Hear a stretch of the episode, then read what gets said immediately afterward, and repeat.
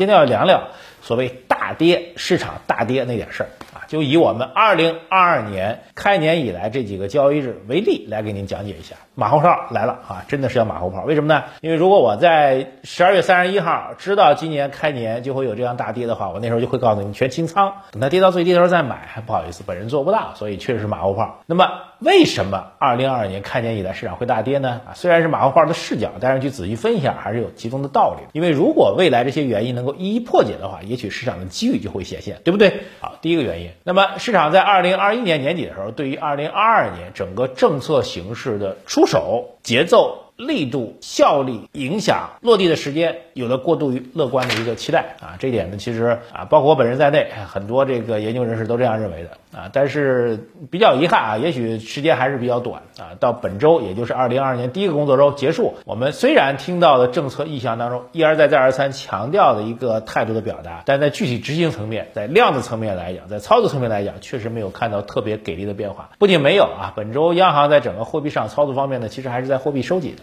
啊，所以整个政策层面没有出现特别给力的应对的措施，没有让我们看到可以量化的具体的数据，这可能是市场在二零二二年一开年出现下跌的重要原因之一啊。这个点讲出来，其实你就知道了。那怎么破呢？假如将来这个落地的政策开始越来越明显了，力度越来越大了，数据也能看到的效果也能算得出来了，啊，那这个点就破掉了嘛，对吧？把这个破的点给到你啊，这是第一个。第二个，市场呢确实在去年分化非常严重。啊，这种分化严重到了去年到十二月三十一号依然赚钱或者赚大钱的主力资金啊，这个主力要加引号。很多人提到主力，就是以为那个所谓的庄家。我们一直讲，这股市当中有没有操作操纵股票的人呢？有，但是他能不能影响大盘呢？不能够影响啊。那么所谓的市场的主力资金，其实就是以公募基金啊，包括北上资金为代表的主流的机构投资者，好吧？这里强调一下。好，这批人呢，在二零二一年整个投资业绩是严重分化。那么二零由于它严重分化到了相当大的程度，所以去年赚大钱的这部分投资者呢，啊或者机构投资者或者说市场主力呢，到了今年日历翻过去之后，业绩已经完成了，该拿的年终奖也基本锁定了哈，该干嘛呢？也要考虑落袋为安了。因为这过度分化的行情，你去跟任何一个专业机构投资者都去聊，都会发现，比如说创业板，我们先不说这新能源和周期啊，创业板连续大涨三年之后，长期持有创业板为主的投资机构肯定赚很多钱，特别在去年分化很严重的情况下。那他其实呢有一个比较强烈的落袋为安的心态，但是呢落袋为安的心态有，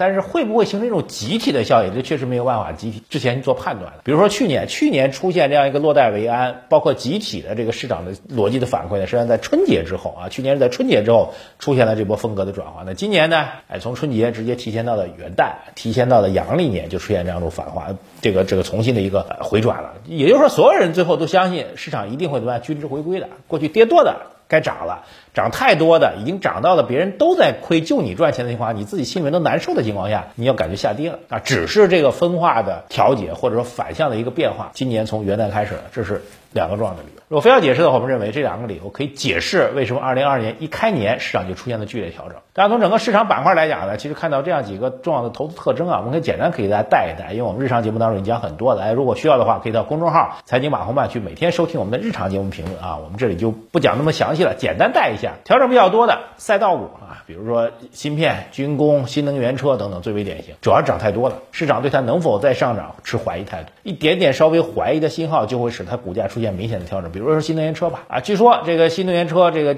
上保险的费用在增加，哎。大利空，重大利空啊！打个比方，所以它主要原因还是因为涨得太多了，市场对于它能否继续业绩能够保持这么高速增长的是打一个问号。第二大类下跌比较多的有中概互联啊，确实因为各方面的原因，它依然在非常盘弱的走势当中啊。当然，我们认为呢，整个中概互联如果从价值投资角度来讲，现在投资价值是毋庸置疑的。别忘了，我们还有个坚定的、一直在不断加仓的我们的大佬跟我们在一起，他的名字叫做查理芒格啊。芒格从去年一季度买的阿里，第一季度买的，到现在我算下来大概亏了有接近百分之五十了。二季度、三季度、四季度一直在补仓，现在总体补仓的仓位已经是一季度的一倍多了。这是芒格也在买，所以我们认为整个中概互联确实因为外部的政策也好、环境也好、各种各样的因素也好、资金层面也好等等，确实有很大的一个打击。但是整体来讲，到这个位置风险的确不大。但是我们买入的各位，如果现在提到中概互联，你一定是认可我这逻辑的啊。但很遗憾的是，在我们买的时候，我们认为估值已经不高的时候，它可能还会下跌。我们只能做到认为它估值不高，甚至已经明显偏低的时候买入。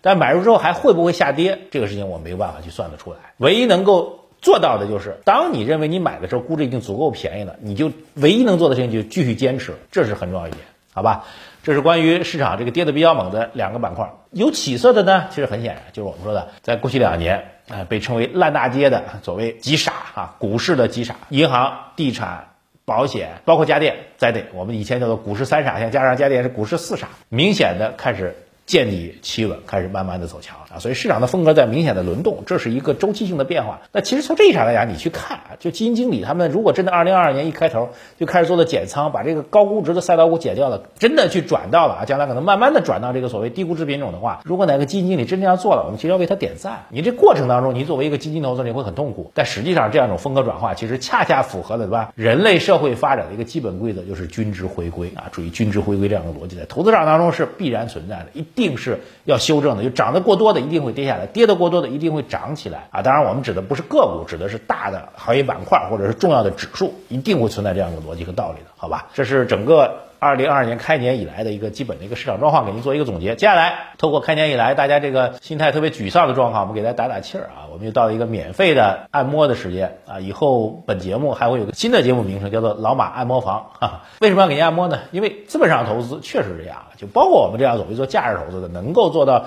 长期看好市场的人，我们都难逃一个成语的魔咒。这个成语的名字叫做“叶公好龙”。什么意思呢？我们做价值投资的人经常会说，哎，价值投资的要点就是我认准这公司有价值，我一定要长期持有它，哪怕越跌我会越开心，跌的越多我就越开心，因为同样一家公司没有任何基本面变化情况下，它股价变得更便宜了，我应该开心的去买，对不对？这就是什么？叶公好龙，我确实很好那龙，但真的呢，你手里的持仓完全符合你定的这标准，在它真的跌下来之后，那龙真来了，您晚上睡觉在被窝里不骂娘，那才怪呢，对吧？啊，所以这个叶公好龙确实是判别真价值投资还是真假价值投资的这个一大的区分。但是呢，说句实在话，按这个标准去看的话，变成真的价值投资是很难的。所以给你打几个气儿啊，几个我们认为资本上投资的几个重要的，我们不接受反驳的真理。第一个，权益投资就是股票投资，作为个人财富投资或者投资配置的一个重要组成部分，它的长期趋势一定是。从左下向右上方倾斜的，就它一定是长期一定是涨的。虽然有人说什么呃这沪深上证指数时间不涨之类的啊，你你把这个认真去看一看，它其实还是涨的。以沪深三百为主的话，整个市场的收益率一直上涨的啊。其实道理很简单，只要这个指数能够反馈出这个经济体的基本的经济发展状况，那人是在不断的努力赚钱的，企业是在不断努力赚钱的。其中最优秀的企业和人凑在一起，它凭什么这指数就不赚钱呢？所以股票长期一直是涨的。所以，坚定的长期持有或者进行股权投资是改变你财富命运的必由之路，这是第一个。第二个，虽然股票投资是长期赚钱，但短期呢，没有一个人能算得清楚。很多人说，哎，我就要赌一下短期，我就喜欢一夜暴富一夜暴富行，两夜暴富也行啊。这市场当中确实有很多短期可以暴富的人。啊，就像有一个说法这样：说如果我们有无数多只猴子，给他们无数多的时间，让他们在电脑上随机的去敲字母，一定有一只猴子能够敲出一部荷马史诗，对吧？对的。但是那只猴子未必是你啊，因为它有无数只，无数只为基数，把你放在分子上几乎等于零。所以呢，市场短期无法预测，而且市场短期的波动非常非常巨大。由于市场波动非常非常巨大，导致我们没有办法做到坚持长期持有。甚至有可能做一个反向的操作，高点买入，在低点买回来。所以市场的短期操作以及过度相信自己的能力，导致我盲目的操作，不仅导致您不能够在股票市场当中赚钱，而会会亏很多很多钱。这是第二个道理。第三道理呢，就是还是回到阿里这个例子，就非常典型了。我一说芒格持有阿里，很多人说，哎，芒格有多少钱啊？他拿个一亿美金对他来说九牛一毛呀？对呀。如果您认为芒格买阿里是一亿美金，对他来说是九牛一毛，那您为什么不按这原则去做呢？所以到了底下操作的一个原则，我们再看好任何一个品种啊，我们首先姑且不说是个股，是一个行业配置，你也要在你的总的仓位当中进行一个上限。这个上限我一般认为不要超过百分之十，您看好的到天儿了也不要超过百分之十五。如果能够做到这样一点。这个板块哪怕跌了比较多的话，其实您是也是可以承受的。这是操作层面的第一个点。操作层面第二个点就是，当你所看好这个行业配置有一个上限，同时在进行整个投资配置过程当中有意识的做了一个组合配置的话，你的整体收益就可以有效的平移波动。怎么叫组合配置呢？其实道理很简单，看我们节目的男生可能相对多一点，男生都喜欢看足球赛，对不对？有前锋，有中场，有后卫，还有个守门员。我们把守门员踢掉，就是前锋、中场、后卫这三块。您去想想看，您自己的所有的投资品种，打开您的股票账户，有哪些是负责进攻的？哪些是负责稳定带来一定回报？哪些是负责当市场下跌的时候反而能够逆势上行做防守的？有没有想呢？如果您稍微这样动一动脑筋，真的按照这三个方向去做一个配置的话，那你有进攻、有中场、有防守，您整体的投资的波动的幅度就会大幅度下降。